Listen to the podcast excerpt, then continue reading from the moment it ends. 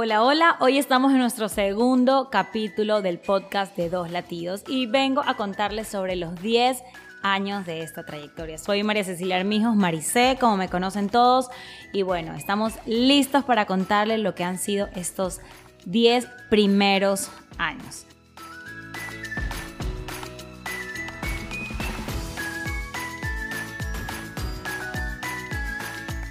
La verdad es que yo siento que fue ayer, no sé en qué momento llegamos a los primeros 10 años, pero realmente he estado en mi mente repasando todo este tiempo, todo lo que hemos vivido y es increíble la evolución que hemos ido dando paso a paso en todos estos años. Realmente me gustaría empezar contándoles que por si acaso hace 10 años todavía usábamos CDs para poner la música de lo que queríamos utilizar en nuestras sesiones.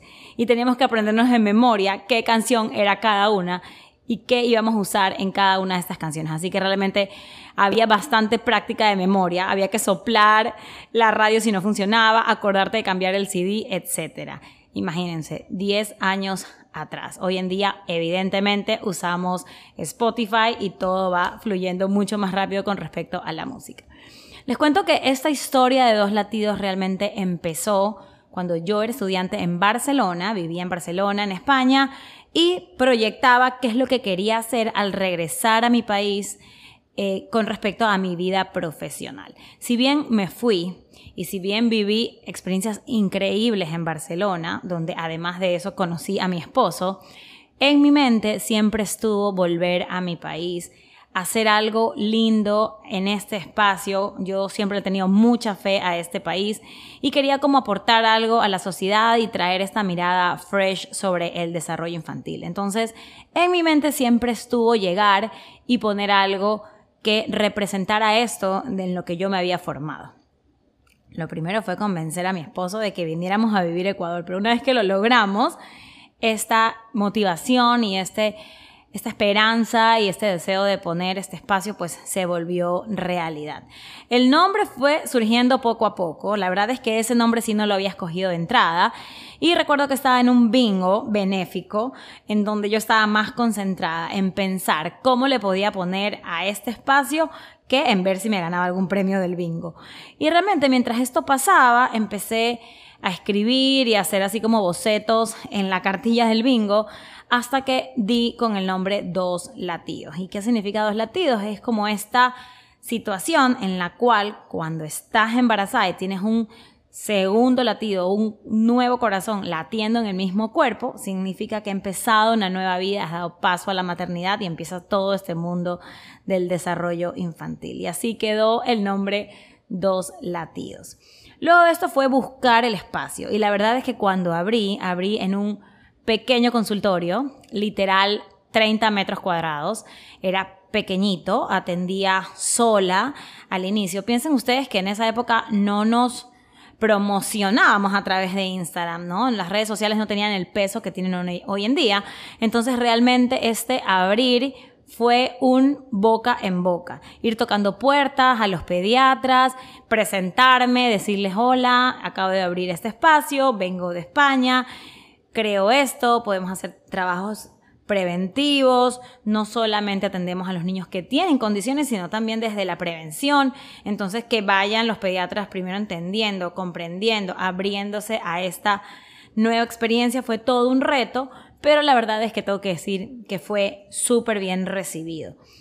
Eh, poco a poco, los pediatras y personas conocidas fueron tocando la puerta de los latidos y asistiendo a este servicio. En esa época, obviamente, yo era todo, yo contestaba el teléfono, yo agendaba las citas, yo facturaba, yo daba las sesiones, yo hacía los grupos que al inicio eran pequeños y luego fueron cada vez más creciendo.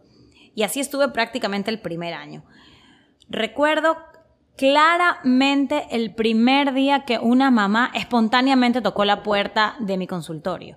O sea, no era una mamá que yo conociera, no era una mamá que un pediatra hubiese derivado, no era el hijo de una amiga, era alguien totalmente nuevo que dijo, vine porque me enteré que existe este espacio y quiero información. Ese día dije, ok, yo aquí me quedo así no tenga ningún turno, porque puede haber alguien más que toque la puerta. Y así se fue dando poco a poco este espacio en donde fuimos cada vez más atendiendo diferentes niños. El otro día leí un post súper antiguo de cuando empecé y ponía algo así como que en los primeros seis meses o quizá un año había atendido, perdón que estoy con un poquito de tos, había atendido quizá 150 niños, algo así. Y me llamó la atención porque hoy en día Dos Latidos ha crecido tanto que realmente, usualmente, mensualmente vemos alrededor de 150 niños. Entonces el crecimiento realmente me llenó el corazón de ver cómo uno va construyendo en el tiempo. Y bueno, imagínense que en ese tiempo yo vivía lejos de donde había puesto Dos Latidos y manejaba todos los días, una hora de ida y una hora y media de vuelta en el tráfico hasta mi casa, pero lo hacía feliz todavía no me había casado, no tenía hijos, entonces realmente estaba como súper volcada a este nuevo espacio.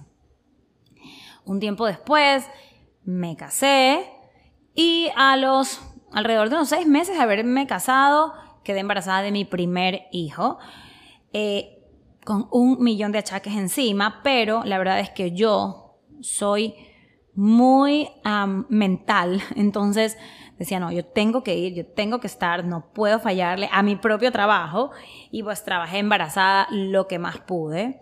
Eh, de hecho, el día que di a luz, yo estaba en el consultorio porque eh, una revista me quería hacer un reportaje. Y a pesar de que yo llevaba como unos días de reposo, dije, bueno, no voy a trabajar, solo voy a unas fotos, voy a una entrevista y en el peor de los casos estoy dentro de un hospital. Y así fue. Mientras me tomaban las fotos, terminamos, nos despedimos de todo el equipo de producción y empecé a sentir las primeras contracciones. Y ese mismo día di a luz. Cuando ya fui mamá por primera vez, realmente que la perspectiva me cambió un montón. O sea, la experiencia de la maternidad es transformadora y cuando trabajas con niños, entiendes totalmente la película desde otra perspectiva. Esto me hizo clic a un montón de cosas. Yo decía, Incluso me cuestionaba yo, ¿cómo le puedo haber dicho a una mamá qué tal cosa antes de ser yo mamá y entender realmente lo que están viviendo? O sea, realmente hubo un antes y un después eh, de enfrentarme a mi propia maternidad.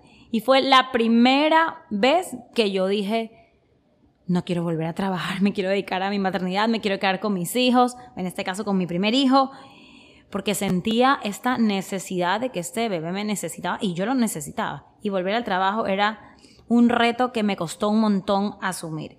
Pero con tres meses de mi, perdón, de mi primer hijo volví. Y realmente no me arrepiento.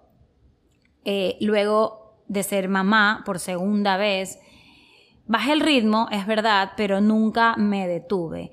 Eh, realmente a mí me encanta mi trabajo, así que aprendí y he seguido aprendiendo en el camino a balancear mi maternidad o mi parte personal con la profesional. Realmente sí me ha costado porque yo soy muy exigente, me pongo tiempos y me pongo metas. Yo me acordaba y decía, claro, cuando mi hijo tenía tres meses, ¿quién me estaba presionando para volver? ¿Dónde decía que yo tenía que volver? Pero en mi cabeza yo pensaba, no, a ver, el parto, los tiempos de periodo de maternidad de tres meses, si trabajara para alguien en tres meses tendría que volver. Entonces, como que yo me exigía estas acciones y, y al final es volvía, ¿no?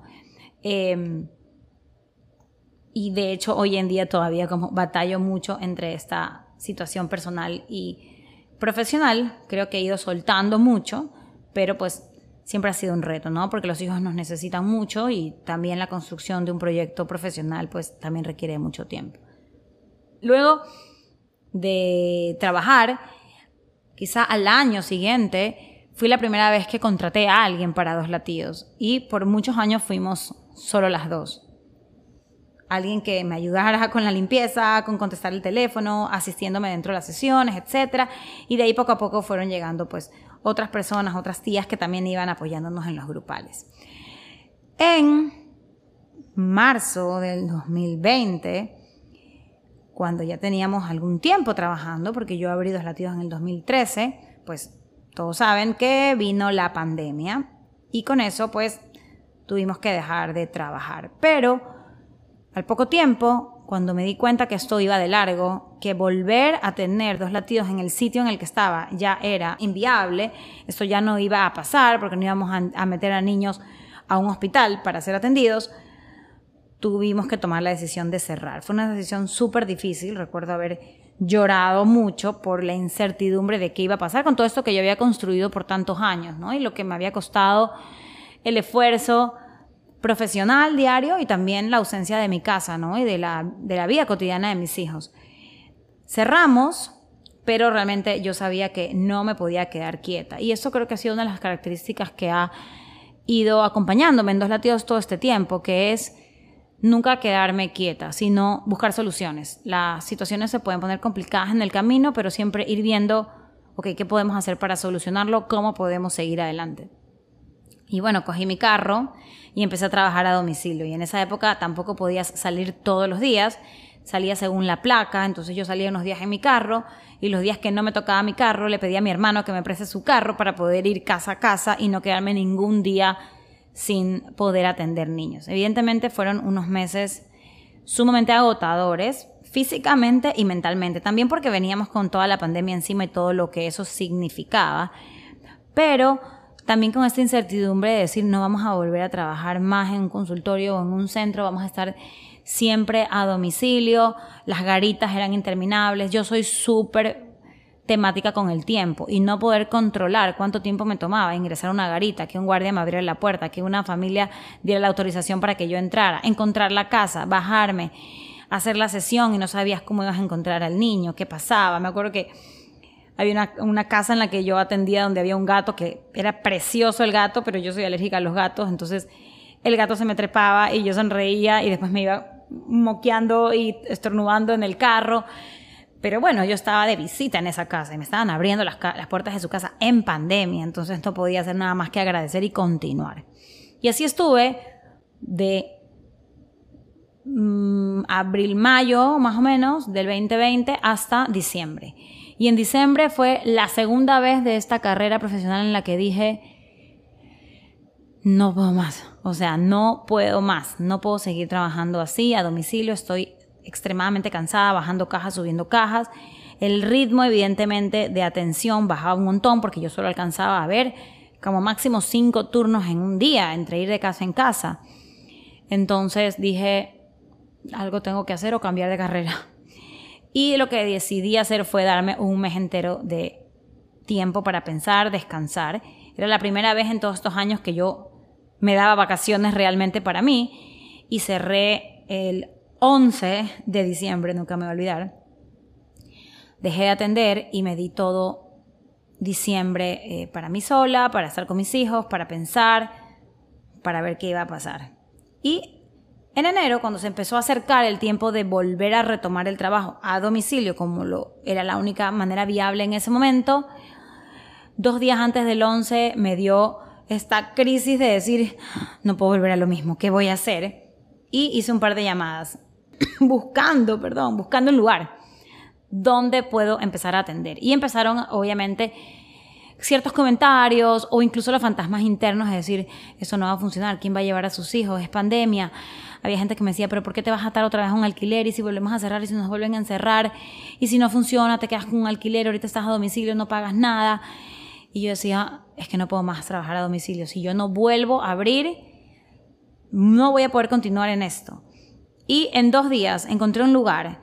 Fui a ese espacio, me acuerdo clarito cuando la persona que me lo alquiló me dijo, mira, tengo este sitio, abrí una puerta en oscura, vi un montón de cosas, era como una bodega, y yo solamente miré entre, los, entre las cajas y le dije, sí lo quiero, lo quiero para mañana. Y literal, en tres días abrimos. Si no me equivoco, el 17 de enero volví a abrir dos latidos con una mano adelante y otra atrás, pero confiando en que no importa si no viene nadie, tengo nuevamente un espacio y yo no voy a permitir que todo lo que hemos construido en este tiempo se desvanezca así por así, la tengo que luchar hasta el final.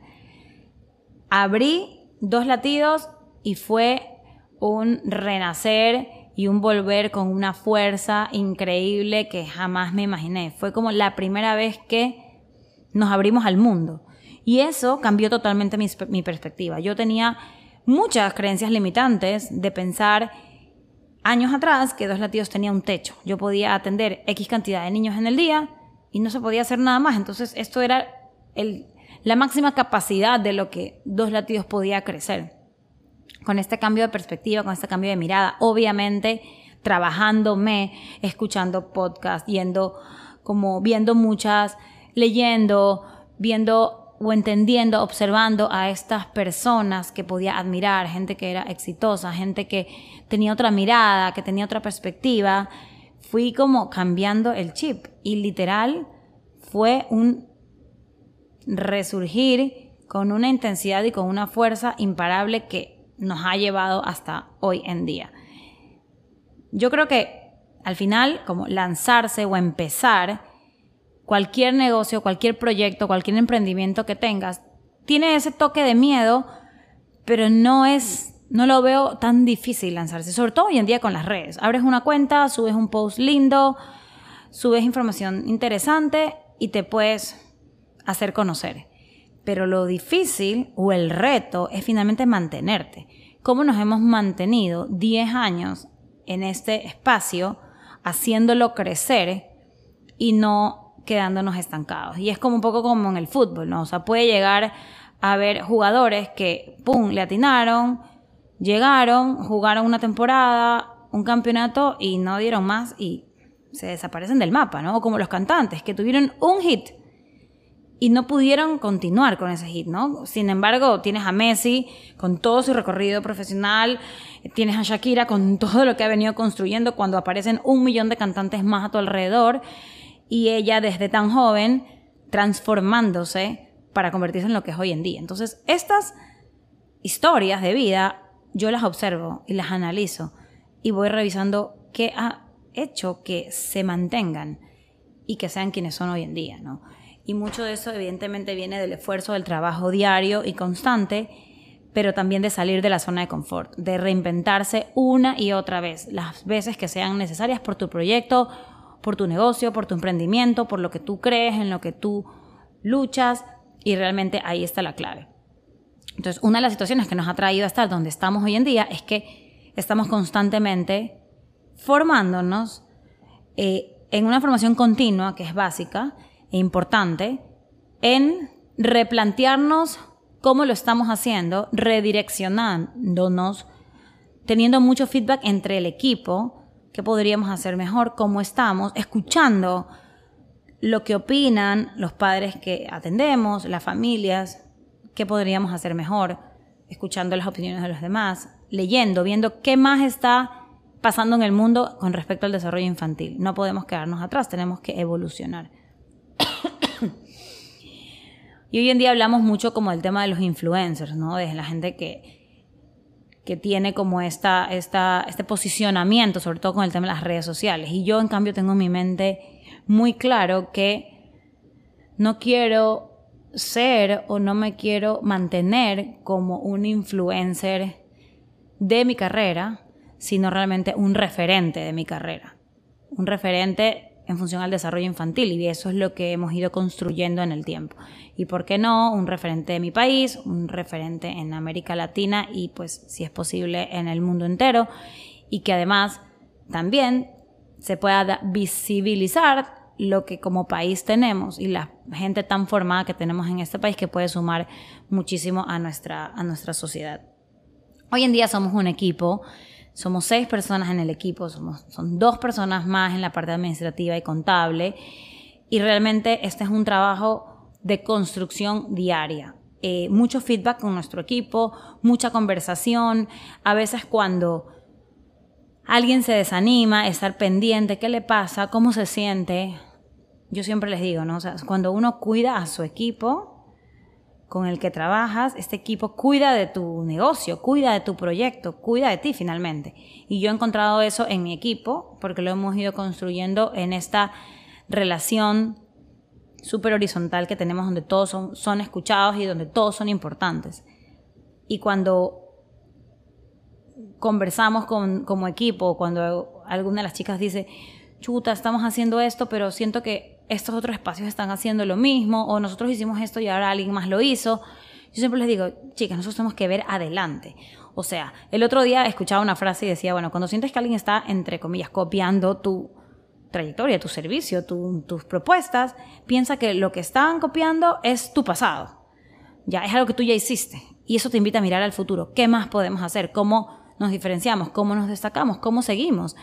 Y qué chévere es poder ser a veces referentes para otros espacios, pero también qué chévere que nosotros podamos seguir viendo al futuro y poder seguir construyendo en el camino, que es lo que queremos para dos latidos, seguir creciendo, seguir construyéndonos, que no hay límites, que eso de tener techo se acabó hace tiempo, que tenemos todo el mundo y un gran potencial para seguir y así lo vemos y así lo trabajamos en equipo y así se los hago saber a todas las chicas, la importancia que tiene cada una de ellas para el crecimiento de dos latidos como tal y también para mi crecimiento a nivel personal.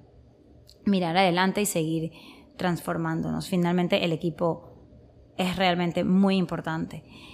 Y así hemos ido llegando al 2023, en donde tenemos todos unos procesos que seguimos, todo un camino trazado que vamos alcanzando, vamos evolucionando, seguimos construyéndonos en el tiempo.